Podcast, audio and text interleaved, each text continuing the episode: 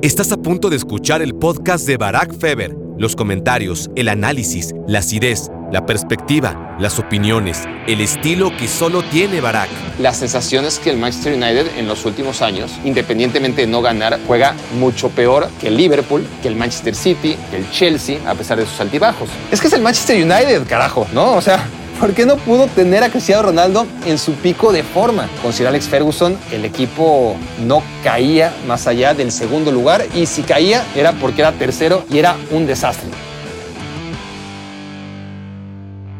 Hola, hola, hola, bienvenidos a Me quiero volver chango. Gracias por hacerme tu cómplice para matar el tiempo. Y gracias a aquellos que me mandaron sus felicitaciones a través de correo electrónico, pero sobre todo, muchas gracias a aquellos que no lo hicieron, porque se ve que me conocen bien y saben lo mucho que odio cumplir años y sobre todo ahora que tengo que cambiar de piso, ¿no? Odio las mudanzas y este tipo de mudanzas mucho más. Así que, bueno, me tomé la libertad, ya que no me gustan los pasteles, ni las fiestas, ni los regalos. Al menos sí, eh, me regalé no hacer podcast la semana pasada, no grabar nada, cargarme o liberarme más bien de un compromiso como este y ustedes disculparán, pero me tomé este descanso, me lo adjudiqué sin preguntarles, ¿no? Como mi regalo para cargar pilas y no parar, o bueno, seamos sinceros, parar lo menos posible en mis responsabilidades semanales para con este podcast de aquí a que vuelva a cumplir años, así que gracias por estar ahí.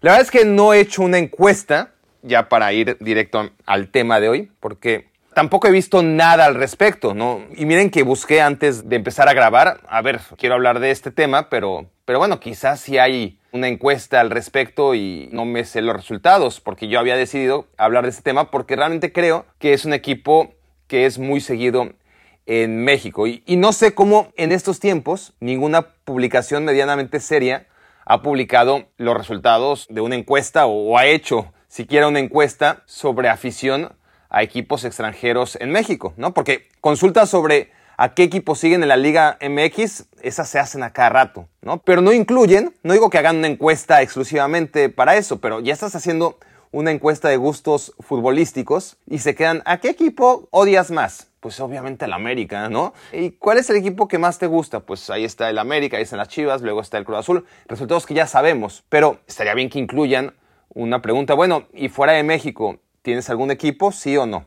En caso de que sí, ¿cuál es tu equipo favorito? Pero bueno, los que hacen estas encuestas ni se enteran, ¿no? Los de las encuestas y consultas de cómo cada vez hay más interés y seguimiento a las competiciones del fútbol internacional y concretamente de Europa. En fin, yo no he visto nada de eso, pero mi percepción es que en México, obviamente se sigue al Barcelona y al Real Madrid, como en todo el mundo, y que los shows estamos muy enfocados en esos dos, como si no hubiera interés o afición que representara al Milan o al Chelsea, que creo que son muchos, o en el caso que vamos a hablar, al Manchester United, que desde mis sensaciones es el tercer equipo extranjero con más seguidores en México. Así que a lo mejor ahí estaría parejo, ¿no? Con el Chelsea o con el propio Milan. Pero yo creo que no. Que después del Madrid y del Barça es el Manchester United, a pesar de todo, el más popular por estos lares. Así que pensé, bueno, ya es hora de dedicarle una pequeña rostizada, como hemos hecho con los otros equipos seguidos por parte de los primates eh, y de los, obviamente, mexicanos en general. Vamos a hablar de los Diablos Rojos. Saludos a todos los que no son mexicanos. A mí me quedé pensando, ¿y por qué excluir a todos los que escuchan este podcast y que no tienen pasaporte mexicano? Pero saben a qué me refiero porque la realidad global es muy similar, al menos en los países de habla hispana. Vamos a hablar de los Diablos Rojos, les digo, los Diablos Rojos del México, ¿no? Como hay Diablos Rojos por doquier. Los Red Devils de New Jersey en hockey. El Toluca, claro. Los Diablos Rojos del base, que ya lo dije. A la selección de Bélgica se le conoce con ese moto, ¿no? Con ese mote. ¿Quién más? El Kaiserslautern también. Los Diablos Rojos, así se les conoce. El Milan, el Milan es el, Diablo. Ahí sí no es el Diablo Rojo, ni los Diablos Rojos. No, no, no sé por qué tienen que recalcar todos estos equipos en que son diablos rojos. Pues, diablos y ya, ¿no? O sea, si son verdes, ok, recálcalo, ¿no? Eres un diablo verde, es necesario. Pero si eres diablo, pues ya se entiende eh, automáticamente que eres rojo. Pero bueno, Porque lo que quiero decir con todo esto, aunque parece que no vea a ningún lado, es que antes decías Manchester y ya estaba, ¿no? Todos asumíamos que había un solo Manchester. Bueno, sabíamos que había dos, pero que si te referías al otro era de manera excepcional. Y en esos casos sí añadías Manchester City. Pero el Manchester, el Manchester a secas, era el United. Y ahora, cuando decimos el Manchester, pues no sé ustedes, pero como que nos vemos obligados a decir el nombre completo para que no se vaya a confundir con el que es el equipo más ganador de la ciudad, ¿no? En ojos de la última generación, claramente. Porque si dices el equipo rojo, ese es el Liverpool, no el United. Aunque vistan los dos el mismo color, ¿no? En el imaginario, el Liverpool es el equipo rojo de la Premier League. Entonces, si hablas, bueno, no son el Manchester ni son el equipo rojo, bueno, pero siguen siendo el equipo más odiado de Inglaterra. ¡Ah! No, ese es un deshonor del que muchos se sienten orgullosos, ¿no? En otras ligas, la Juventus en Italia, la América en México, etcétera, el Real Madrid en cierta parte de España, y les gusta porque sienten que ese odio, esa animadversión, ratifica la grandeza del club. Y claro que odian mucho al Manchester United, pero no es el equipo más odiado de Inglaterra, no en estos tiempos. Antes incluso de ganar esta última Champions, que quizás le generó aún más odio, porque así somos, el Chelsea. El Chelsea es el equipo más odiado en Inglaterra, incluso por encima del Manchester United. Pero vamos a hablar entonces de la realidad de este Manchester United. No vamos a hablar tanto de la historia del equipo, que quienes lo siguen seguro que la tienen muy clara. Vamos a hablar del presente, porque vamos a ver, tiene un equipo con la llegada de Varane, con la llegada de Jadon Sancho, con la llegada de este futbolista veterano de la Juventus, ¿no? Tienen un equipo que no sé si ya está a la altura del Liverpool, por supuesto, del Manchester City, y sí, no hay duda que encima de Arsenal, de Tottenham, de otros rivales, en una liga inglesa que, pues, el Chelsea, que tiene una nómina espectacular, como ya dije, el City también y el Liverpool, pues estaban ya como en un primerísimo escalón y dejando al Manchester United, ni decir al Arsenal y al Tottenham en un segundo escalón al que se están acercando equipos como Leicester City y West Ham, ¿no? Pero eso a nivel de resultados, porque a nivel de sensaciones, el Manchester United, teniendo muy buenos planteles, porque yo he sido un defensor del plantel en general del Manchester United, a pesar de sus malos resultados, ha tenido grandes planteles, pero la sensación es que el Manchester United en los últimos años independientemente de no ganar, juega mucho peor que el Liverpool, no el de la temporada pasada, pero sí, entiéndanme en general, que el Manchester City, que el Chelsea, a pesar de sus altibajos. Así que el punto aquí es que tiene un técnico que se llama Ole Gunnar Solskjaer y le han tenido la paciencia que no le tuvieron a David Moyes, ni a José Mourinho, yo diría que ni a Luis Van Gaal, y que sus resultados no han sido mucho mejores que los de aquellos. Pero Solskjaer es un tipo que no desgasta ni a la prensa ni a sus jugadores, mucho menos a los directivos, me imagino, ¿no? No me lo imagino peleándose con la junta directiva del Manchester United para nada, un tipo fácil de llevar y cae bien a todo mundo, a diferencia de todos los que siguieron después de Alex Ferguson, ¿no? Y, el propio Ferguson también, que era especial, pero bueno, a él se le perdonaba cualquier desplante, faltaba más. Y ha tenido esa particularidad. Cada vez que tiene Solskjaer la soga al cuello, gana y cada que parece encontrar la estabilidad y los resultados y encaminarse a pelear por algo importante, en este caso la Premier League, pierde. ¿no? Y, y así, con esa tendencia ha sobrevivido dos años y medio, que honestamente son pocos, ¿no? Son pocos para lo que normalmente asumimos necesita un técnico, pero a la vez son muchos en estos tiempos. Y ya lo he hablado aquí antes, ¿cuánto tiempo necesitó Tuchel para tomar un Chelsea totalmente desastroso, con una materia prima interesante, pero hasta ahí, si la comparabas con las grandes nóminas de la Premier League, en ese momento en el que el equipo era dirigido por Lampard, no parecía tan bueno. Y Tuchel en dos patadas, en dos patadas literalmente lo consiguió. Entonces, Solskjaer en dos años y medio, me parece a mí que con tanta inversión ya debió haber demostrado más cosas, porque seamos honestos, el Manchester, el Manchester United, por fin puede tener línea por línea un equipo al nivel del City, del Chelsea, del Liverpool, pero algo no hace sentido cuando unos están dirigidos por Guardiola, por Tuchel, por Klopp y el United por Solskjaer. Son entrenadores de distintas dimensiones. Aquellos, los técnicos de los principales rivales, están en el penthouse futbolístico y Solskjaer está, ¿qué les gusta? En el segundo, en, el tercer piso a lo mucho, ¿no? Dependiendo de, de lo grande que sea ese edificio, pero claramente Solskjaer no está al nivel de preparación, eso seguro, de los otros. Estoy hablando de gente consagrada. Cuando llegó al Manchester City, pues Guardiola ya lo había ganado todo. Cuando Tuchel llegó al Chelsea, pues no tanto, pero sí casi todo. Y acabó de ganarlo en el Chelsea. Y Jürgen Klopp, pues lo mismo, ¿no? Le, le, faltaba la Champions y la consiguió en el Liverpool, pero venían precedidos de grandes trabajos.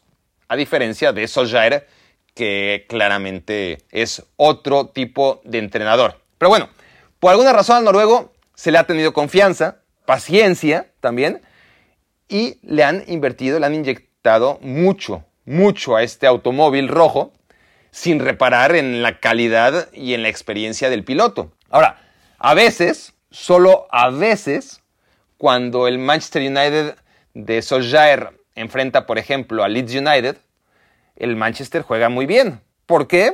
Porque no lleva la iniciativa porque está cómodo, muy cómodo al contraataque. Pero pon al Manchester United a abrir espacios y no le cae una idea, ¿no? ¿A, qué juega entonces el equipo de Solskjaer? Esperar a que el rival haga algo, ¿no? Y luego, eso sí, atacar el espacio que nadie lo hace mejor, porque tiene grandes individualidades. Es decir, cuando juegas así, tienes que desarrollar dos, tres conceptos muy claros de transición defensa-ataque, o sea, sí tiene que haber dirección técnica, no quiero que se confundan, pero basas mucho más tus esperanzas y tus estrategias a que la calidad individual de tu equipo acabe resolviendo, ¿no? En el intercambio de golpes contra equipos que no tienen esa calidad individual que tú sí tienes. Y ojo, está muy bien como herramienta jugar al contraataque y además jugar lo bien que juega el Manchester United en esta faceta por las grandes individualidades que tiene para atacar el espacio, pero no como sistema, o sea, como herramienta sí, como sistema, pues ahí ya me parece que no, o sea, no cualquier equipo puede darse el lujo de jugar a otra cosa, como si el Manchester United. Hay otros que realmente para competir requieren de desarrollar este tipo de sistema, pero un equipo con las aspiraciones de grandeza, olvidémonos del historial, sino las aspiraciones del Manchester United con tanto material para establecer otro tipo de juego, pues ahí sí despierta dudas, porque aquí ya no es el debate de jugar o no jugar bonito, ¿no? Sino de encontrar la fórmula, un estilo de juego que sea rentable para tu equipo. Y a largo plazo está claro que esa manera de jugar al Manchester United no le está resultando rentable. ¿Qué pasa? Cuando su rival es conservador, problemas. Y si es agresivo, y presiona bien y con orden, caos. Ahí sí, es decir, cuando al Manchester United le juegas de manera ordenada con un sistema de presión, a ver, obviamente si eres el Leeds United, pues vas a pagar, vas a pagar los platos rotos y, el Manchester United ya es feliz cada vez que enfrenta al cuadro de Marcelo Bielsa. Pero si eres un equipo como el Wolverhampton, por citar el último ejemplo, ¿no? que tampoco es el más dramático, y además el Manchester United me dirán, bueno, pues contra el Wolverhampton dejaron su portería en cero, ¿cuál es el problema, no? Pues sí, habría que ver el partido para darnos cuenta cuáles son los problemas defensivos del United y contra el Southampton también en la jornada 1. Pero ejemplos hay miles. Obviamente esta temporada pues, han jugado tres partidos, pero otra vez en una muy pequeña muestra de tres encuentros ya tenemos lo que ha sido el Manchester United la temporada pasada y lo que ha sido estos dos años y medio con Solskjaer. Ante ciertos rivales luce, y ante otros sufre. Y si no es a la contra, no hay manera. A ver, ¿saben por qué los resultados del Manchester United son tan inconsistentes? Por lo mismo, obvio, ¿no? Porque el guion de sus partidos depende siempre del adversario. El rival, según lo que le toque, ¿no? Al Manchester United enfrentar, pues pone diferentes pistas para bailar. Y entonces el United no encuentra un ritmo que pueda autoimponerse partido a partido. Si todos los rivales jugaran igual, pues para el Manchester United sería mucho más fácil tener una consistencia en sus resultados basado en un mismo juego y, establecer las confianzas y los automatismos y la seguridad de ganar un partido que te va a llevar a estar mejor para ganar el segundo y así sucesivamente. Eso no le pasa al Manchester United porque depende excesivamente del planteamiento del rival. El planteamiento del rival va variando partido a partido según a qué club se encuentre el Manchester United y en qué estadio y por lo tanto el Manchester United también va variando muchísimo, muchísimo más que cualquier otro equipo en su performance, ¿no? Entonces, el problema de la suerte que tiene Solskjaer está que el equipo, ¿no? El equipo empieza a funcionar justo cuando parece hundido. El problema es que se toman decisiones, o no se toman decisiones más bien, o sea, a la hora de ratificarlo, se toman decisiones que creo yo que más temprano que tarde, aunque ya ha pasado mucho tiempo, dos años y medio, pero al final de cuentas sigo estableciendo lo mismo y esto, digo, pasan los años y cada vez me parece que es peor para el Manchester United porque es irremediable que se consiga a un entrenador de la categoría de sus más grandes rivales. Si no es ahora, porque no va a ser ahora, pues muy pronto. Si no es a mitad de torneo, pues el siguiente. Pero no, está esperando a otra mala racha y a ver si esta vez sí, ¿no? Cuando lleguen los malos resultados y ya con la presión de todo lo que ha gastado el United, pues ahora sí, cuando se encuentre con ese partido de ganar o despedir a Solskjaer, encontrarse con esa derrota en el partido clave que hasta ahora el noruego siempre ha ganado. Y en esa dinámica está el United, ¿no? Perdiendo tiempo mientras el City, el Liverpool, ¿no? o, hasta el Chelsea, en un tiempo récord, se han solidificado. Entonces, cada vez que gana el Manchester United, son tres puntos que son muy importantes, claro, para sus cuentas del torneo, pero a la vez, a largo plazo, me parece que es algo que va en su contra, porque quiere decir que un técnico que ya cumplió, no quiero pasar aquí como alguien que no valora nada de lo que ha hecho Solskjaer, ya cumplió, ¿no? Como un técnico de emergencia, como un técnico de transición, como un técnico que imprimió optimismo, que le dio juego a los chicos, todo lo que hizo bien Solskjaer ya está, ¿no? Después de los traumas vividos con José Mourinho, el equipo necesitaba, ¿no? Un aire fresco, seguramente el vestidor está muy agradecido con Solskjaer, pero ya está, o sea, dos años y medio de transición son demasiados. Pero bueno, eso solo hablando del director técnico, el entrenador, porque la figura, quiero decir, de director deportivo es lo que ahí conocen como technical director, ¿no? Entonces, este director técnico, que no entrenador, es una figura que no ha tenido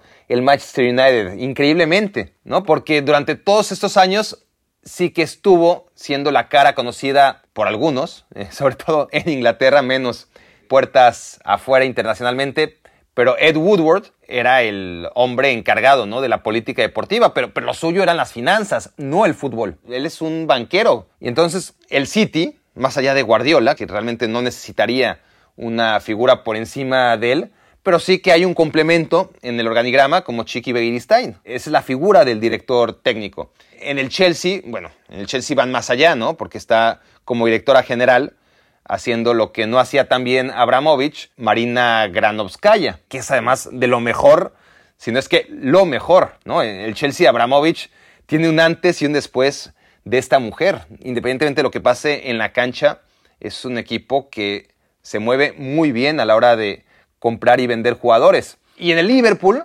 aunque sea de adorno, no sé si es o no de adorno, pero ahí tienes una figura emblemática como Kenny Douglas. Y a pesar de que tienes un técnico con la personalidad de Jurgen Klopp, de todas formas el Liverpool tiene a alguien por encima de él, al menos en este organigrama, ¿no? Y, es que a todos esos equipos, y no solo los más grandes que son de los que estoy hablando, ¿no? No solo en la Premier League, que es el ejemplo de todas las otras ligas, el espejo en el que todo el mundo se quiere mirar. Es que cualquier equipo del mundo, o sea, cualquier equipo de la Liga MX, sin ir más lejos, tiene su director deportivo, ¿no? Y, y, el Manchester United no, no lo tenía. La verdad es increíble. Y aunque no lo crean, hasta hace bien, bien poquito, no había este director de fútbol, alguien que vele los intereses de la institución a mediano y, y largo plazo. Porque no solamente es que Solskjaer no tenga el nombre, ni la experiencia, ni la capacidad,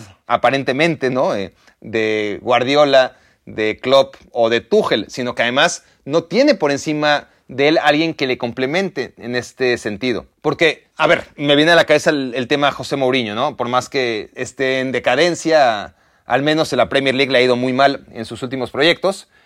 Pero, a ver, pensemos en José Mourinho, ¿no? Entonces, pide, pide y pide fichajes. Estoy hablando de cualquier entrenador, pero para ponerle ojos y boca pensemos en el portugués. Entonces, Mourinho pide, pide, pide, algunos fichajes se los conceden, otros no, y luego se va, ¿no? Porque los resultados han sido malos y son los que tarde o temprano dictaminan que un técnico tenga que irse. Pero cuando un técnico se va, cuando Mourinho se va del Tottenham o cuando se va del Manchester United, se va, pero sus decisiones, sus fichajes, quiero decir, ahí se quedan en el vestidor, ¿no? O sea, dejas una hipoteca. Y lo peor es que lo más probable es que el que es hoy tu técnico, ¿no? Mourinho, y ahora mismo, 2019, 2020, 2021, el año que quieran, está fichando preocupado solo por el presente, porque está defendiendo sus intereses, obviamente, y él sabe que si no gana hoy, entonces en este tipo de equipos, y en cualquiera, pero sobre todo en este tipo de equipos, si no ganas hoy, no tienes trabajo mañana. Entonces,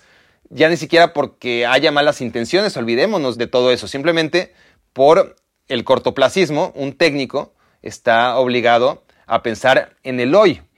Y entonces, lo que les digo, ¿no? Lo, peor es que lo más probable es que el que hoy es tu técnico y está fichando preocupado solo por el presente, resulta que lo más probable, ¿no? Cuando hablamos de técnicos de élite, es que se convierta en tu rival por los títulos, más pronto que tarde, ¿no? En cuanto se vaya y, agarre chame en otro lado. Entonces, la paradoja es que, y no lo digo por Solskjaer, claro, que no es el caso, pero la ironía es que los clubes están condenados a ser deportivamente administrados por tipos que van a estar dos, tres, cuatro temporadas máximo, por lo general digo, dirigiendo al equipo y luego van a estar dirigiendo a sus rivales, ¿no? Enfrentando a las herramientas que ellos mismos dejaron en su anterior club. Entonces yo en 2017, 2018, 2019 ficho, ficho mal, me voy y en 2020 pues me aprovecho, ¿no? Porque ya me fui a otro equipo grande, me aprovecho de lo mal que dejé al equipo que estoy abandonando, porque al final es mi rival no solamente dos veces al año, cada vez que lo enfrento a ida y vuelta en cada estadio,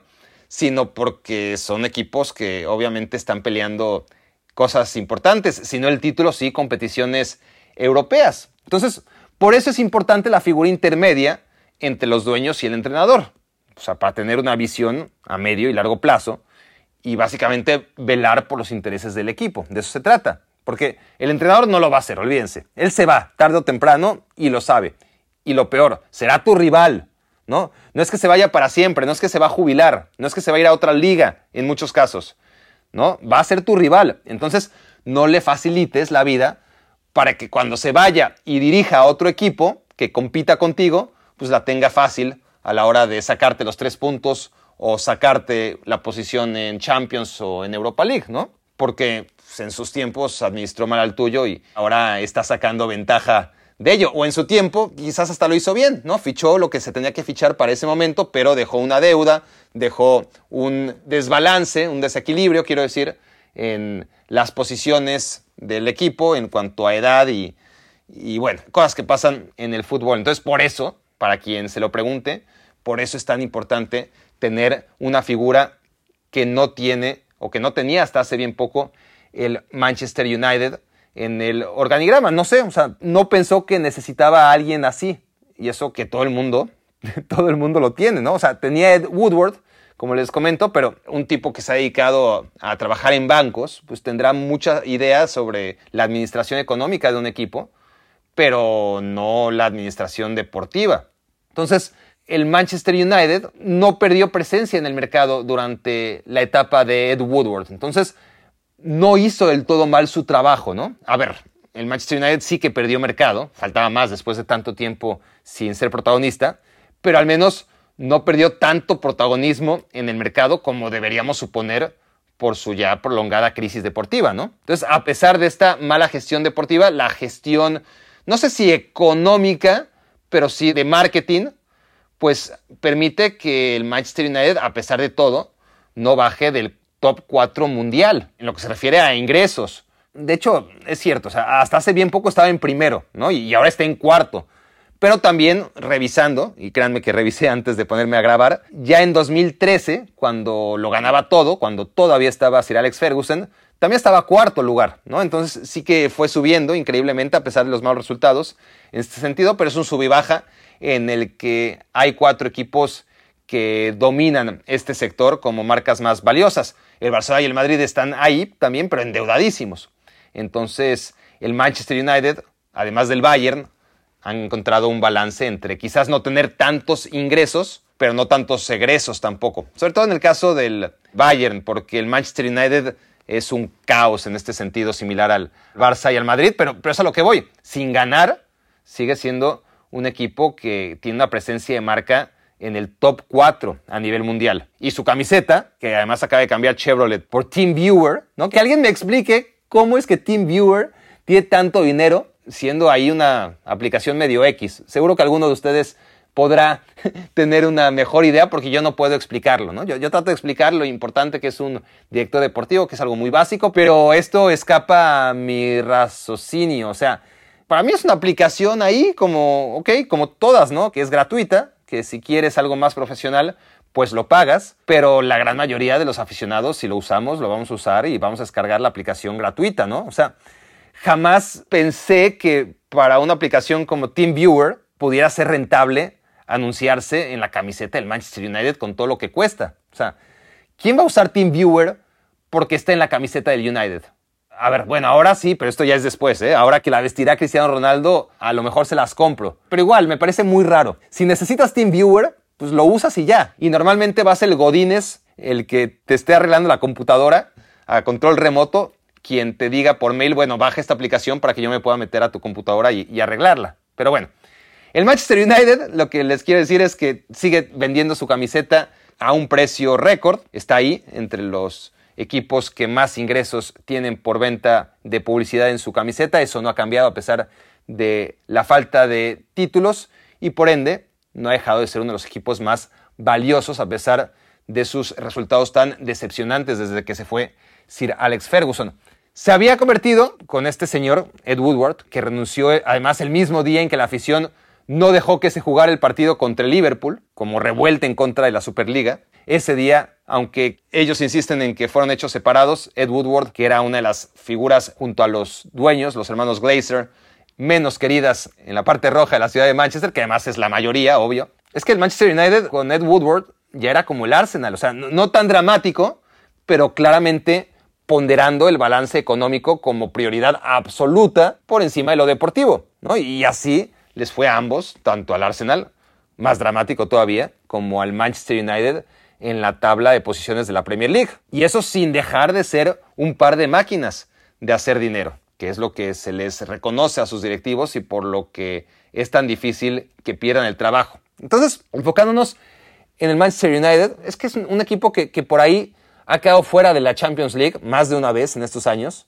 Quiero decir, acababa la Premier League lejos de uno de los primeros cuatro puestos y ya nadie se sorprendía. Y una cosa es pasarte 10 años sin ganar títulos importantes y otra, mucho peor aún, en estos tiempos, es dejar ya de llamar la atención, porque antes era noticia, oh, perdió el Manchester United, oh, no fueron campeones, oh, mira ahora contra quién perdieron, y ahora, recientemente, nada, ¿no? Eh, ya es normal, porque, a ver, se puede perder en la cancha, lo que resulta devastador es que cuando se pierde en la cancha ya no se haga ruido, ¿no? Para un equipo como el United, en tiempos donde el engagement lo es todo, si vas a perder, por lo menos que sea noticia tu derrota, ¿no? Y, es algo que ha ido perdiendo el Manchester United más allá de haber quedado segundo lugar en la última Premier League. Pero bueno, ya me estaba desviando para variar, ¿no? Pocas sorpresas hasta aquí, somos bastante predecibles, pero el caso es que por fin el Manchester United anuncia al director de fútbol y decide que sea Darren Fletcher. Recién hace unos cuantos meses pasó esto. Y a ver, igual estoy súper equivocado, ¿no? De hecho, es lo más probable que esté equivocado y que esté subestimando a alguien que no conozco y que realmente Darren Fletcher tenga todos los méritos del mundo para estar ahí y que no sea culpa de Fletcher que yo no conozca los méritos que tiene él y mi ignorancia, ¿no? Para ocupar un puesto tan importante como el que tiene, porque el Manchester United por fin estrena ante la salida de Ed Woodward un nuevo organigrama y por fin piensan, ah, ¿y por qué no hacemos como todos los demás clubes del mundo? Pongamos a un director deportivo o en este caso a un director de fútbol, porque quizás van cambiando nombres, pero es más o menos el mismo puesto, ¿no? Alguien que está en jerarquía por encima del entrenador y por debajo de los dueños del equipo. Pero a ver, insisto, sí, me estoy equivocando, que seguramente al menos un poquito sí me estoy equivocando con Darren Fletcher. Alguna razón debe tener que se me escapa para haber sido nombrado. Pero lo más probable es que no, o sea, que sí me equivoque con Darren Fletcher, pero no tanto, ¿no? No, no tanto como para decir es que Barack Feber está cometiendo un error garrafal al subestimar a Darren Fletcher. O sea, a ver, basado en mi experiencia, aún sin conocer al futbolista escocés o al ex futbolista escocés, pues es que es como lo que hizo el América. Diría que guardando las distancias, pero pues ¿cuáles distancias? Porque me parece muy similar a lo que hizo el América nombrando a Santiago Baños, ¿no? O sea, igualito. Darren Fletcher, ¿qué? O sea, ni bueno era, ni es una figura respetable, ni tiene experiencia, ni una gran trayectoria, que tampoco necesitas una gran trayectoria como futbolista para tener un cargo directivo, ¿no? Pero bueno, si eres leyenda del club y jugaste muy bien al fútbol, tienes cierta credibilidad, y además la gente te quiere y por lo tanto te va a tener más paciencia y te va a criticar menos y en fin, entiendo a los clubes que deciden poner pues el Liverpool, como ya dijimos, por ejemplo, ¿no? a Kenny Dalglish, pero Kenny Dalglish al final es un tipo que más allá de que es un héroe del Liverpool, ha ganado cosas, ¿no? Como entrenador y, es una figura histórica. En el caso de Darren Fletcher, pues no sé, ese es el director institucional que tanto reclamaba la afición del Manchester United. O sea, reclamaban el puesto, ¿no? No, no a Darren Fletcher en particular, que realmente no me imagino por qué acabó ahí, pero ya es un paso, por lo menos, adelante, el que ha dado el Manchester United al reconocer que necesitan a esta figura en su organigrama, se llame como se llame, pero bueno, al igual que con Solskjaer, creo que podría tener un mejor nombre ¿no? Eh, para un equipo de esta capacidad y que maneja semejante presupuesto. Pero si estamos hablando del Manchester United por primera vez en este podcast, no estamos hablando aquí ni por Solskjaer ni por Fletcher, sino sobre todo lo que realmente me catapultó a decir, bueno, estaba en mi bucket list hablar del Manchester United por todo lo que les dije al principio. Creo que es un equipo que interesa, que tiene muchos fans, muchos de ustedes serán fans y otros no serán fans, pero sí que están interesados porque crecieron viendo, quizás hasta odiando, a un Manchester United sumamente ganador. Pero si estamos hablando del United, ahora, justo ahora, no es, insisto, por Solskjaer, ni por Fletcher, ni por Woodward, ni siquiera por Jadon Sancho o por Varane o por Pogba, sino por la llegada de Cristiano Ronaldo. Y para mí es una incógnita qué va a pasar. Me gustaría decirles y atinarle, pero es demasiado riesgo con Cristiano Ronaldo. Sobre todo, riesgo cuando vas en contra de él, ¿no? Creo que hay que comprarlo en el fantasy, que es mi principal duda, y la de varios de ustedes también. Hay que comprarlo, cueste lo que cueste. No he visto cuánto cuesta, pero ya me imagino. Pero a la vez le alcanzará, ¿no? La incógnita, porque tiene pinta de que sí, o sea, con gente con Greenwood, con Rashford, en cuanto se recupere, claro, con Jadon Sancho más que cualquier otro. Este tipo de jugadores tan rápidos y generosos y, que generan ocasiones, pues obviamente va a beneficiarse de ello Cristiano Ronaldo. Más dudas me deja lo que pueda hacer con su compatriota Bruno Fernández, ¿no? Porque está claro, eso sí no me queda la menor duda, que Bruno va a perder mucho protagonismo, ¿no? O sea, él hasta antes de que el Manchester United sorprendiera a todo el mundo fichando de regreso a Cristiano Ronaldo, ¿cuánto tiempo nos habló del regreso de Cristiano Ronaldo? ¿Cuántos años? Y justo el día en que se dejó de hablar, ya se daba por hecho que iba a llegar al Manchester City, pues resulta que llega al Manchester United. Pero un día antes de que pasara eso, Bruno Fernández era el dios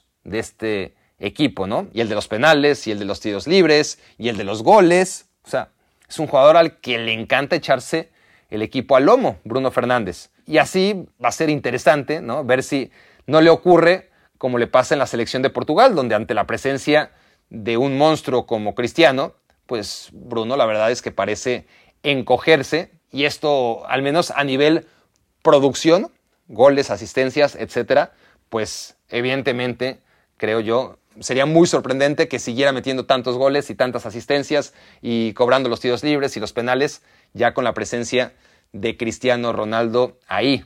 Entonces, sí, me genera ciertas dudas el Manchester United, obviamente por todos los problemas de los que ya hablamos, de a qué juega el United y de lo incómodo que se siente para encontrar respuestas a planteamientos muy básicos, de rivales que ponderan el orden y que invitan al Manchester United a tener la iniciativa. Ante este escenario, Cristiano Ronaldo no es la mejor solución. Te solucionan mil y otras cosas en las que el Manchester United ya era bueno y ahora va a ser mejor, sin duda alguna.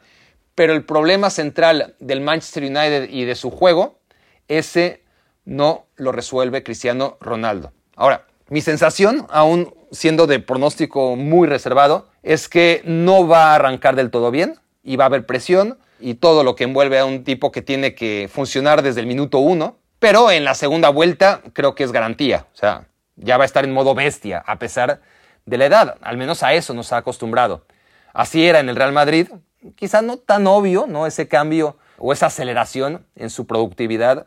En la Juventus ya no fue tan obvio, pero aún así, a ver, se va de la Juve como líder de goleo, no del equipo, sino que en una Juventus que fue un desastre, que se metió a la Champions de milagro y de carambola, pues aún así, Cristiano Ronaldo fue el capo cañonere, ¿no? el, líder de goleo de la última Serie A. Una Serie A con bestias como Lukaku, ¿eh? con jugadores que andaban súper bien, como Muriel y, Zapata, como Edin Dzeko, ¿quién está faltando? Bueno, como Chiro Immobile, bota de oro en la temporada 19-20, ¿no? Y, en ese contexto, Cristiano Ronaldo, a pesar de los pesares, fue el campeón de goleo. Y cierto es que no llegó a ser campeón de goleo únicamente, ¿no? O sea, obvio que sí estaba entre sus pendientes, pero si para algo llegó públicamente y, y además era muy obvio, era para ganar la Champions y lejos de poder acercarla a la Juventus, pues con él la Juventus quedó más lejos, ¿no? De ese objetivo y de la excelencia en general, porque la Juventus ganaba todas las ligas, todas las copas, ganó el doblete, copa y liga tres años seguidos antes de que llegara Cristiano y se metió a jugar dos finales de Champions League poquito antes de que llegara Cristiano y entonces era evidente que fichar a Cristiano Ronaldo y a sus cinco copas de Europa era un atajo para por fin la Juventus ganar un título que se le ha negado ¿no? durante toda su historia. Lo ha ganado, obvio, pero en ciertas condiciones. Como el Manchester United. ¿eh? Lo, que pasa es que el Manchester United no nos damos cuenta porque lleva tres, entonces es un buen número, lejos de lo que ha conseguido el Liverpool, obviamente, muy, muy lejos, por hablar de su máximo rival a nivel doméstico, pero hablando de marcas globales, pues hablábamos de que el Manchester United a nivel marca y a nivel cantidad de aficionados en el mundo, pues solamente el Barça y el Madrid están a ese nivel. Y si hablamos de economía, de ingresos, pues habría que agregar al Bayern. Pero bueno, el Bayern, el Barça y el Madrid, pues están muy por encima en títulos continentales, por lo menos, de lo que tiene el Manchester United. Y digo que se nos olvida porque además con todo lo que hizo Sir Alex Ferguson en este equipo y todo el mérito de sus dos Champions Leagues en 26 años, que no dejan de ser pocas para un equipo como el Manchester United. La verdad es que Sir Alex Ferguson, en un contexto como la liga inglesa, donde aún en estos tiempos, pero sobre todo en sus tiempos, era más importante ganar la Premier League que la Copa de Europa, Sir Alex Ferguson es intachable. Pero en un contexto global, pensar, a ver, este señor dirigió 26 años al Manchester United. Durante muchos de esos 26 años fue, si no el mejor equipo de Europa, uno de ellos, y ganó dos Champions Leagues. Dos de 26. Bueno, no participó en 26 porque, como sabemos, este Manchester United estaba en el hoyo cuando llegó Sir Alex Ferguson y lo construyó y, y ya en los últimos, a lo mejor 18 años, fue un equipo intratable en la Premier League, no así en la Champions, donde ganó dos veces y recuerden cómo muy emocionante y lo que quieran, pero contra el Bayern estaban perdiendo y perdiendo, diría yo, merecidamente. No, estaban haciendo un buen partido antes de esos dos saques de esquina de David Beckham que acabaron anotando, quién si no, Ole Gunnar Solskjaer y antes que él, Teddy Sheringham. Y la otra que ganó Ferguson fue en penales, ¿no? Fue en tiros penales contra el Chelsea. El Chelsea estuvo a un penal de ganar la tanda, se resbaló John Terry, y bueno, el Manchester United, no quiero quitarle mérito, no se enojen, pero bueno, enójense si quieren, me vale. a final de cuentas, de esas tres Copas de Europa, dos fueron monedas al aire, ¿no? Porque las que perdió, ahí sí, fue de manera contundente, ¿no? Las dos veces que Sir Alex Ferguson llegó contra el Barça, pues también hay que ser muy injustos como para echarle en cara esas derrotas. Pero es que les pasó por encima. Entonces, el Manchester United tiene también esa historia pendiente, aunque no tan obvia como la Juventus a nivel Champions. Entonces, recuperando el tema Cristiano Ronaldo, que es el que nos trajo hasta aquí, pues es un jugador con el que el Manchester United debería aspirar a ponerse otra vez en el primer plano de la Champions League, porque es lo que mejor sabe hacer Cristiano Ronaldo. Cristiano Ronaldo no pudo hacer mucho más en la Juventus de lo que hizo a nivel Champions League.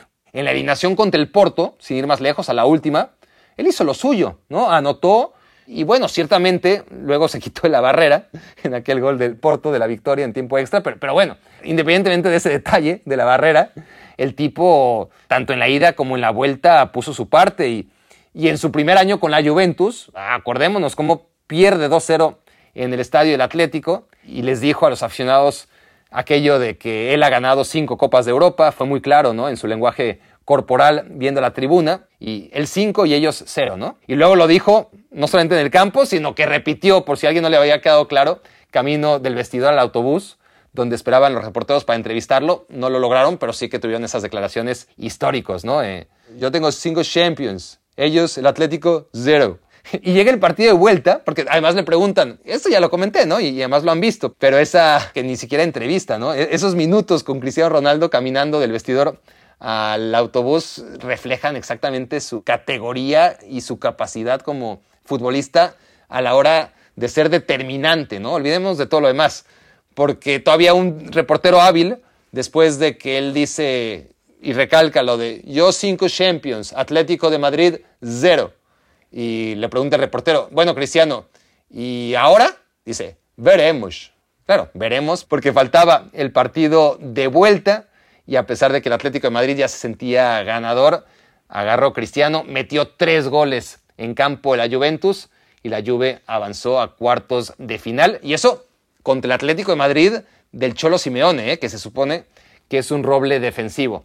Esta es, a grandes rasgos, la historia de Cristiano Ronaldo en la Juventus, una historia que no acabó como se esperaba, porque no ganó la Champions League y porque en la Serie A pues acabó siendo un remedo de lo que venía siendo en los últimos años, durante nueve títulos seguidos, la Juventus, pero no quiero que olvidemos la mejor cara de Cristiano Ronaldo en la Juventus. Muchas veces nos quedamos con lo último, y aquí lo último fue campeón de goleo, o sea, ¿qué, más quiere, no? Entonces, bajo esa tendencia, esa inercia, pues no habría argumentos como para pensar que Cristiano Ronaldo no va a funcionar en el Manchester United. Quiero decir que la Juventus, que justo antes de Cristiano había jugado dos finales de Champions, pues con él ya no volvió ni a semifinales. Y también hay que decirlo, ¿no? Pero al final no fue por él. O sea, su producción se mantuvo a un nivel magnífico.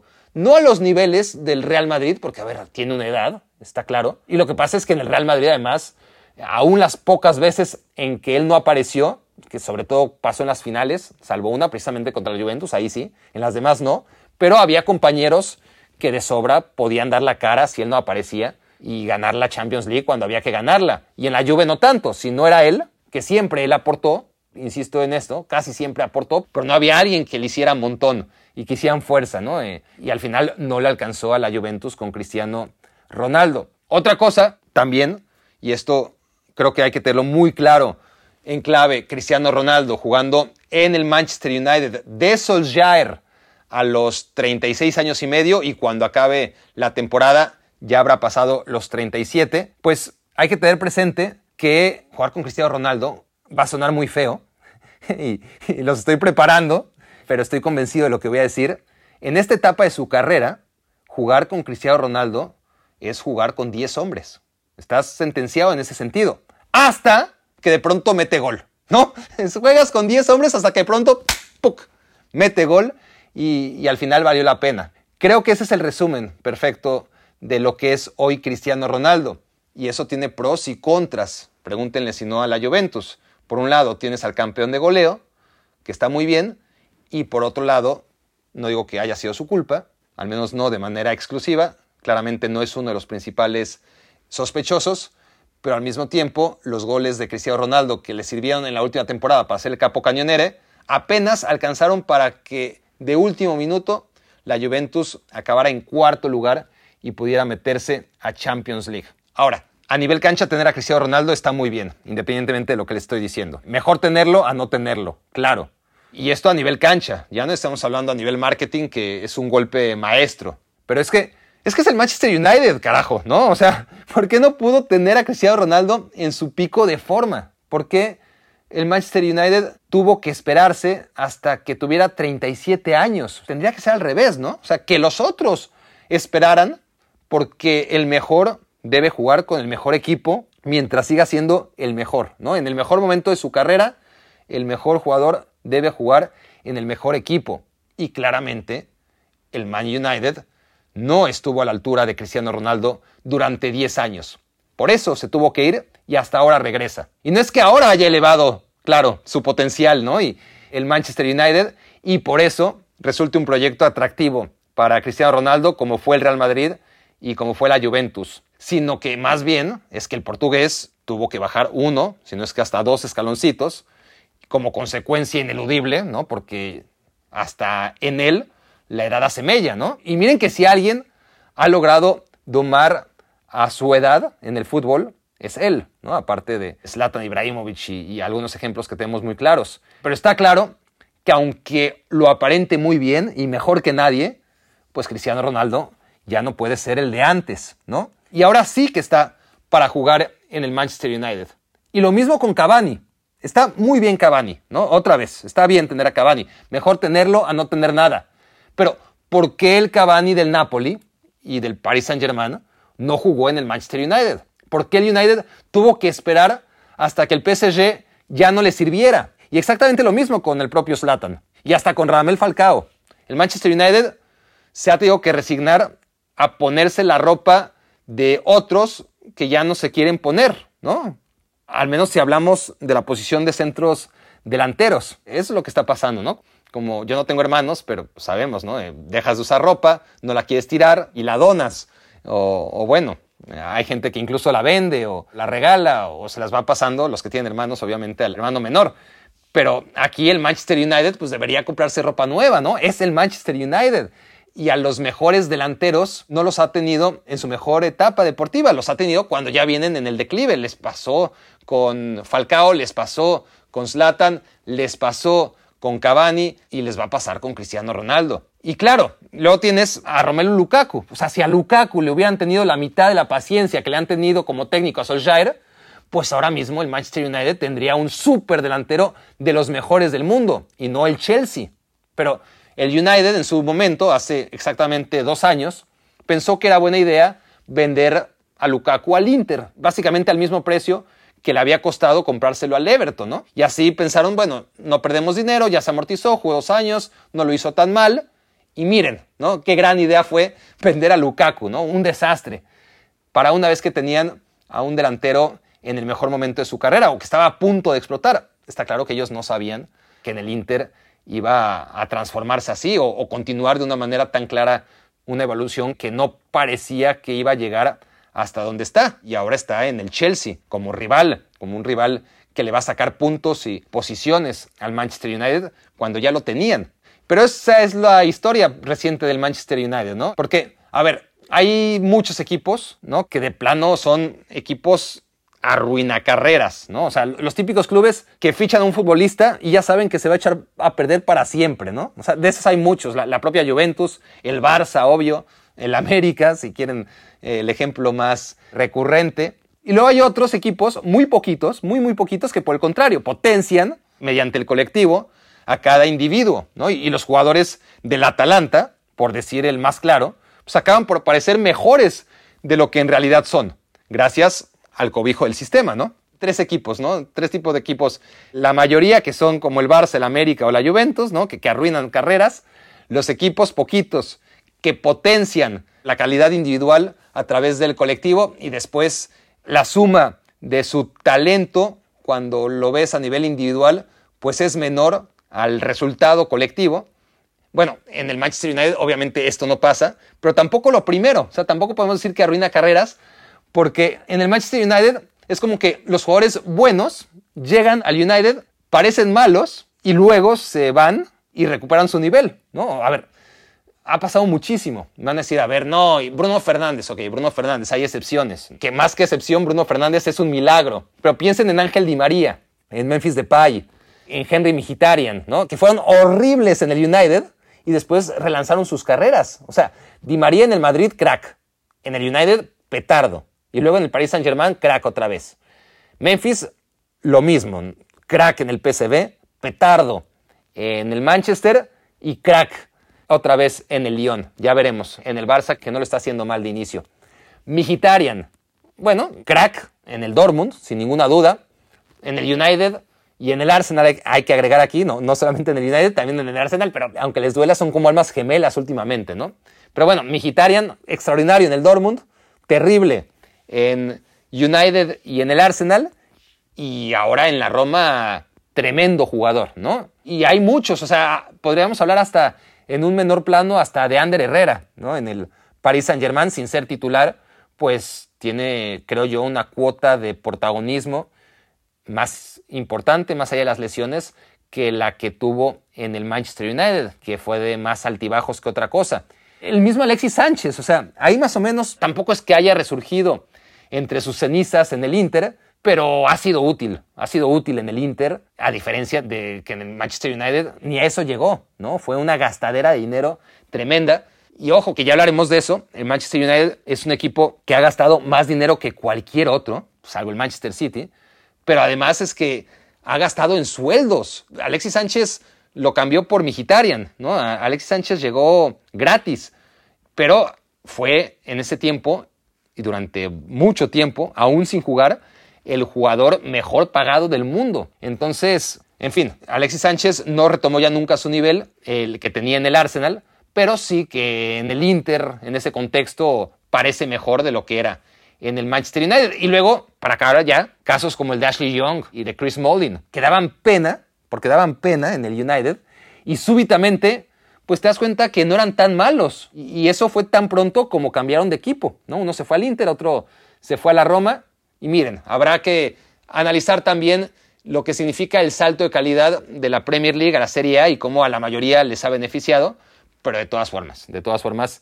eh, no deja llamar la atención como el Manchester United, más que arruinar carreras, las estanca. Ahora, lo que ya les decía, para ir terminando, el tema es que nadie ha gastado tanto como el Manchester United.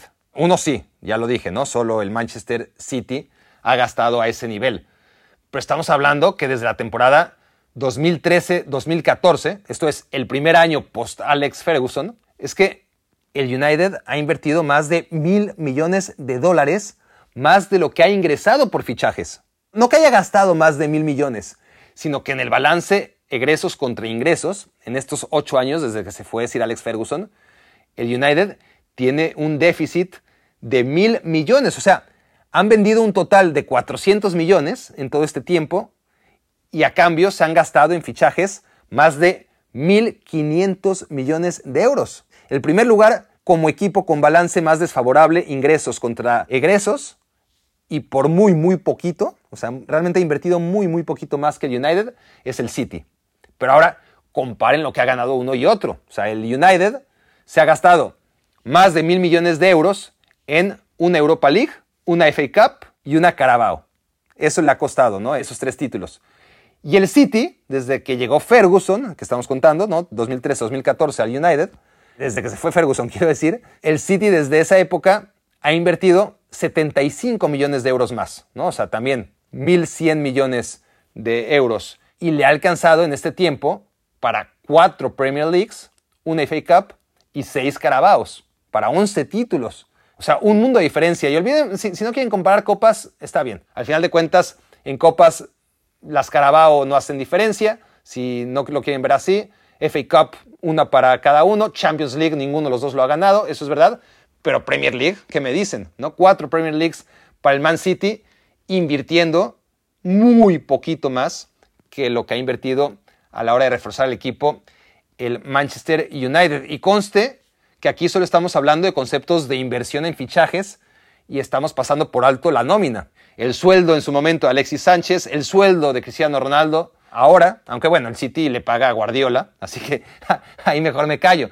Pero hay otro tema, que es el de la inversión en instalaciones y cómo el Manchester City tiene una ciudad deportiva de locos, de locos, mientras el United, que históricamente ha sido la gran cantera del fútbol inglés, no tiene ni estadio ahora para sus equipos juveniles. Se ha quedado ahí estancado y, rezagado también a nivel juvenil, donde no tanto el City, poco a poco va siendo también un equipo gigante a nivel cantera, pero sobre todo el Chelsea, ¿no? El Chelsea arrasa en las competiciones sub-19 y prácticamente en todas las divisiones juveniles en Inglaterra, donde antes dominaba el Manchester United. Y esto, ya sin compararlo con el equipo de Londres, pues si comparas las instalaciones del United con las de su vecino, el City, pues te das cuenta que tienen un problema de presente, pero sobre todo de futuro. Porque encima Old Trafford, así como lo ven en la tele, que parece tan bonito y espectacular como cualquiera, porque además es rojo e inmenso, y, y en realidad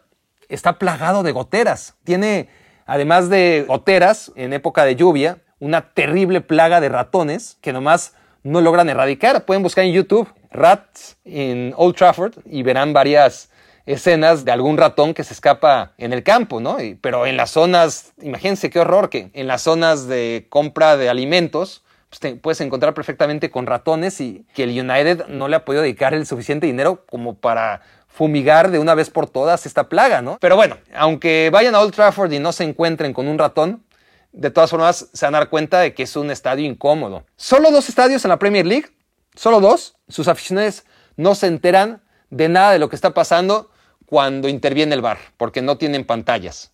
Uno es Anfield, que también hay que jalarle las orejas a Liverpool, que ha hecho muy bien muchas cosas, pero que también en ese sentido los propietarios norteamericanos no han querido, escudándose seguramente en la tradición de Anfield y, el Liverpool es muy orgulloso en esto, ¿no? Eh, no tener pantalla y ser más un estadio de los de antes. Pero bueno, solamente Anfield y Old Trafford son estadios que no tienen pantalla, donde la afición pueda ver la revisión del VAR y entonces no se enteran de nada. Esto es increíble, ¿no? Pero es que Anfield al menos tuvo una renovación muy reciente, ¿se acuerdan? A su tribuna principal para poder ampliar el aforo del estadio. El Arsenal, ya lo sabemos, tiene estadio nuevo, aunque vaya que le ha costado la factura de tanto lujo. Eh, le está quedando grande el estadio al Arsenal, no porque no se llene siempre, sino por el equipo que juega en él. El Tottenham acaba de estrenar un estadio todavía más espectacular de lo que fue el Arsenal en su tiempo. El Man City renovó totalmente su estadio. O sea, todos los rivales del United se modernizan, mientras el Manchester United, que es el equipo, no lo olvidemos, que más ingresa por partido, pues le invierte lo mínimo, ¿no? O hasta menos del mínimo a su estadio para sacar la mayor lana posible del negocio, ¿no? A costa de sus aficionados, que con razón están hartos de los Glazer, que solamente han especulado con el equipo y desde el primer instante lo compraron para transferir sus deudas y endeudaron al club con sus deudas personales que, arrastraban de créditos anteriores. Pero bueno, lo que quiero decir es que los Glazer, a pesar de todo, en jugadores sí que han gastado, mal, pero vaya que han gastado, ¿no?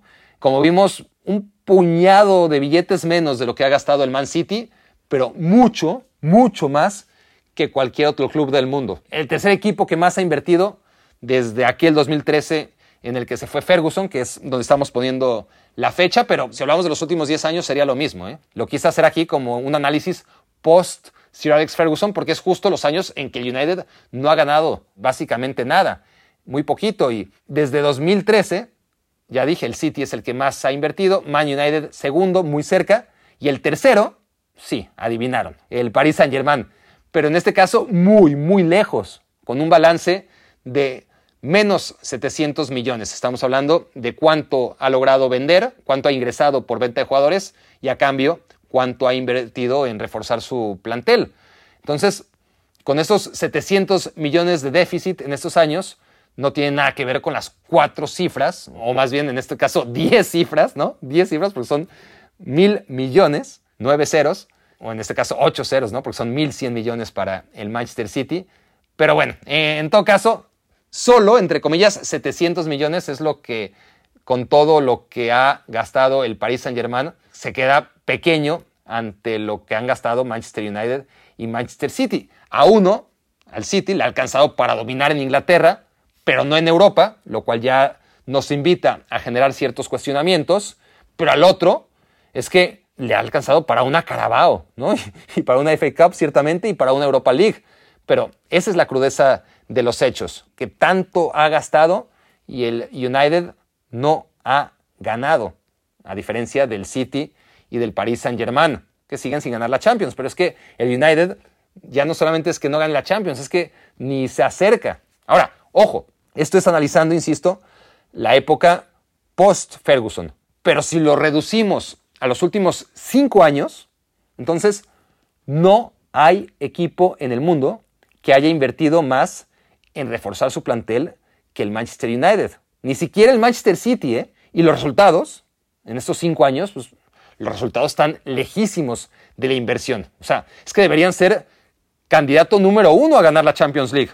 Digo, si son el equipo que más ha invertido en su plantel en los últimos cinco años, pues al menos deberían estar ahí, ahí, ¿no? Y no, como sabemos, esto no ocurre, o sea, para nada. Y no solo eso, sino que durante estos años, desde que se fue Ferguson, el Manchester United ha perdido en Old Trafford, o incluso de visitante, contra equipos contra los que tenía 30, 40, 50 o hasta 60 años sin perder, ¿no? Muchísimos, no me acuerdo ahora de todos, no saqué la lista, pero así creo recordar el Newcastle, el West Brom, qué sé yo, el Hull City, hasta el Arsenal, el más reciente, es que todos, ¿no? Uno tras otro han aprovechado la oportunidad única de vencer al Manchester United, algo que antes estaba al alcance de muy, muy pocos y que pasaba a veces una vez cada 30, 40 o cada 50 años y ahora ya es hasta rutina, ¿no? Ganarle al United es casi normal. Ahora, ¿saben que no ha cambiado nada? Eso es muy de llamar la atención y creo que nos va a ayudar a, llegar a una conclusión de cómo ciertos equipos, a pesar de los resultados, no pierden su grandeza. ¿Saben lo que realmente no ha cambiado? Bueno, el Manchester United ha dejado de ser el líder en puntos, hace mucho, ¿no? Que no es campeón, en goles anotados, en prácticamente todos los departamentos estadísticos que se quieran imaginar. Pero casualmente mantiene su liderato año tras año en una estadística poco compartida, poco comentada, pero es la tabla de penales concedidos. O sea, normalmente los equipos, quiero ser claro en esto, ¿eh? o sea, los equipos con más puntos son también los que más pisan el área rival y ergo los que más penales a favor le señalan. O sea, tiene su lógica que los equipos más grandes, más allá de influir en la mentalidad del árbitro y de favorecerlos, pues normalmente los equipos grandes, los equipos protagonistas, los equipos que tienen mejores jugadores, juegan más en el área rival y por lo tanto son más susceptibles a que independientemente de lo condicionado que esté un árbitro para marcarles penales a favor, pues si están todo el tiempo en el área, pues lo normal es que tengan más penales a favor que equipos que no están tanto en el área. ¿Ok? Esto lo entendemos. Quiero partir de ahí. Pero no me jodan. O sea, el United a veces no ha llegado ni a la Champions en estos años, no pelea el título nunca, y sin embargo, en los últimos tres años le han marcado 37 penales a favor, solo en Premier League. 37 en tres años. O sea, compárenlo con el Liverpool. El Liverpool, 18 penales le han cobrado a favor en estos tres años, la mitad. Y no es que Liverpool no pise el área, ¿eh? no, es que Liverpool, más allá de lo que ocurrió el último año, no sea un equipo que está constantemente atacando. Bueno, le han cobrado menos de la mitad de penales a favor de los que le han cobrado al Manchester United. El Chelsea, 22. El Manchester City, 24. El City que se la vive en el área rival 24 penales en estos tres años, más o menos desde que llegó Solskjaer al United, por cierto. 24 penales para el City, 37 para el Manchester United. O sea, no tiene sentido. El único sentido es que sigue pesando la camiseta del United a pesar de todo y mucho. Me quiero ir, no sin antes comentar algo que suelo comentar y que no había encontrado en qué momento hacerlo, pero a manera de conclusión sí que lo quiero hacer porque es algo en lo que muchos no piensan. Y ya saben que a mí me gusta ir contracorriente y, y analizar a veces cosas que la gente pues no quiere o que no encuentra sentido en hacerlo porque es convencional, es convencional decir es que Sir Alex Ferguson es una leyenda. Y claro que es una leyenda, no lo voy a poner en, en duda. Pero hay una realidad que es necesario matizar. Me explico. Por un lado, el Manchester, cuando era el Manchester, ganó cinco de las últimas siete ligas disputadas con Sir Alex Ferguson y quedó subcampeón en las otras dos. O sea, espectacular. Las últimas siete veces que Ferguson dirigió al United, ganó cinco Premier Leagues y fue subcampeón en las otras dos. En ese momento era increíble. Ahora lo vemos en retrospectiva. Lo que le cuesta al United acabar en el top 4, ya no hablemos de ser campeón, a pesar de que por fin fue por lo menos subcampeón este año, lejísimos obviamente el primer lugar, pero bueno, mucho mérito ahí. Ahora, el Manchester United, que ciertamente en esa época, en ese tiempo, los últimos años de Ferguson, tuvo un dominio en la Premier League superior incluso al que hoy ejerce el City de Guardiola, si tomamos en cuenta el lustro de Guardiola al frente del City, no es tan ganador, sí es muy ganador, pero no tan ganador como el último lustro de Sir Alex Ferguson, pues no podemos pasar por alto que ya era un equipo en declive, sino en decadencia, sino en un declive claro, el Manchester United de Ferguson. Desde la creación de la Premier League en 1992, esto también hay que decirlo eh, como matiz, el United no quedó más allá de tercer lugar. O sea, siempre era campeón, a veces era subcampeón, y una o quizás dos veces fue tercer lugar. No bajó del podio desde la creación de la Premier League en 1992. Y luego ya llegaron los cuartos, sextos, séptimo puestos, tremendo, ¿no? En cadena, cuando durante más de 20 años, con Sir Alex Ferguson, el equipo no caía más allá del segundo lugar y si caía era porque era tercero y era un desastre. Ahora bien, ahora sí, lo que voy a decir se dice poco. La principal habilidad de Ferguson en sus últimos años fue maquillar al monstruo para que se siguiera viendo temible, ¿no? Porque ya venía menos, ya había un declive, sino una debacle, como lo que ocurrió después. Creo que la origina el propio Sir Alex Ferguson, porque hizo resistir al equipo como lo que ya no era, para seguir levantando títulos que estaban honestamente encima de su potencial si veías la nómina. Y Sir Alex Ferguson, si algo podemos achacarle, es que ya en sus últimos años tampoco dejó más allá de, recuerden, Rooney y Van Persie. Eso era el Manchester United, honestamente. Mucho mérito que con la materia prima que tenía, hasta cierto punto limitada, fuera capaz de ganar prácticamente cada Premier League que jugaba, pero también es que ya no daba para mucho más. Y, creo que supo identificar justo el momento en el que me voy aquí, me voy como héroe. No anticipó, obviamente, que iba a ser una debacle tal, pero sí, a ver, pongamos en contexto, porque además encontró el momento justo para irse antes de que la Premier League empezara a, a importar a lo mejor de lo mejor en materia de directores técnicos. Porque Ferguson le gana su última liga, más allá de a su archirrival Arsène Wenger, pues a técnicos como Di Matteo, que dirigía al Chelsea, y como Mancini, que dirigía al City. Y ahora la figura de Mancini se ha revaluado muchísimo con la Eurocopa, pero la verdad es que Mancini como técnico del City, sobre todo por el equipo y el material y potencial que tenía, pues dejaba mucho que desear.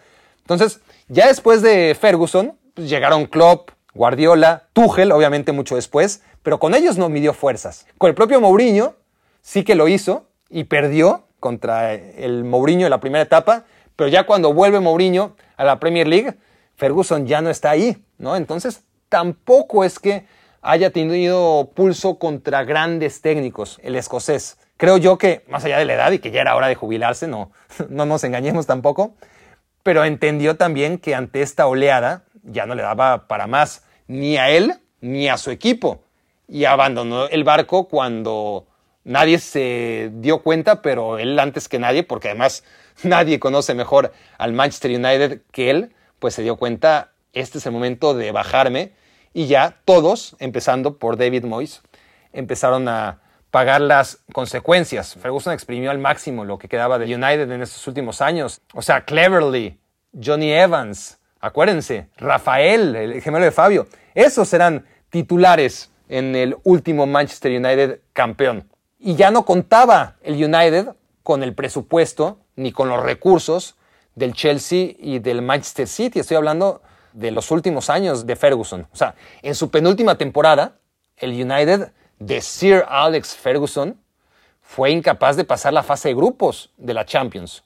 Y ojo, que en el grupo, ya lo revisé porque no me acordaba, ¿eh? pero en el grupo tenía al Basel, o sea, al Basilea, y al Benfica. O sea, tampoco se crean, no, es que era un grupo complicado. No, el Basel y el Benfica avanzaron a octavos de final. El Cluj de Rumania fue último en ese grupo y el United fue entonces a dar a la Europa League y ahí se quedó fuera sin conseguir el boleto a, la siguiente ronda contra el Athletic de Bilbao. O sea, ni siquiera es como, bueno, ya cayeron a la Europa League como le ha pasado recientemente y, avanzaron hasta la final. No, el grandilocuente Manchester United de Sir Alex Ferguson después de hacer el ridículo en esa última Champions League, o, para ser justos, penúltima Champions League, pues llega y pierde contra el Athletic de Bilbao, muy bien dirigido por Marcelo Bielsa, todo hay que decirlo. Su última participación en Europa League antes de perder 6 a 1 contra el Manchester City, que esa es otra, ¿no? Eh, fueron bastantes desastres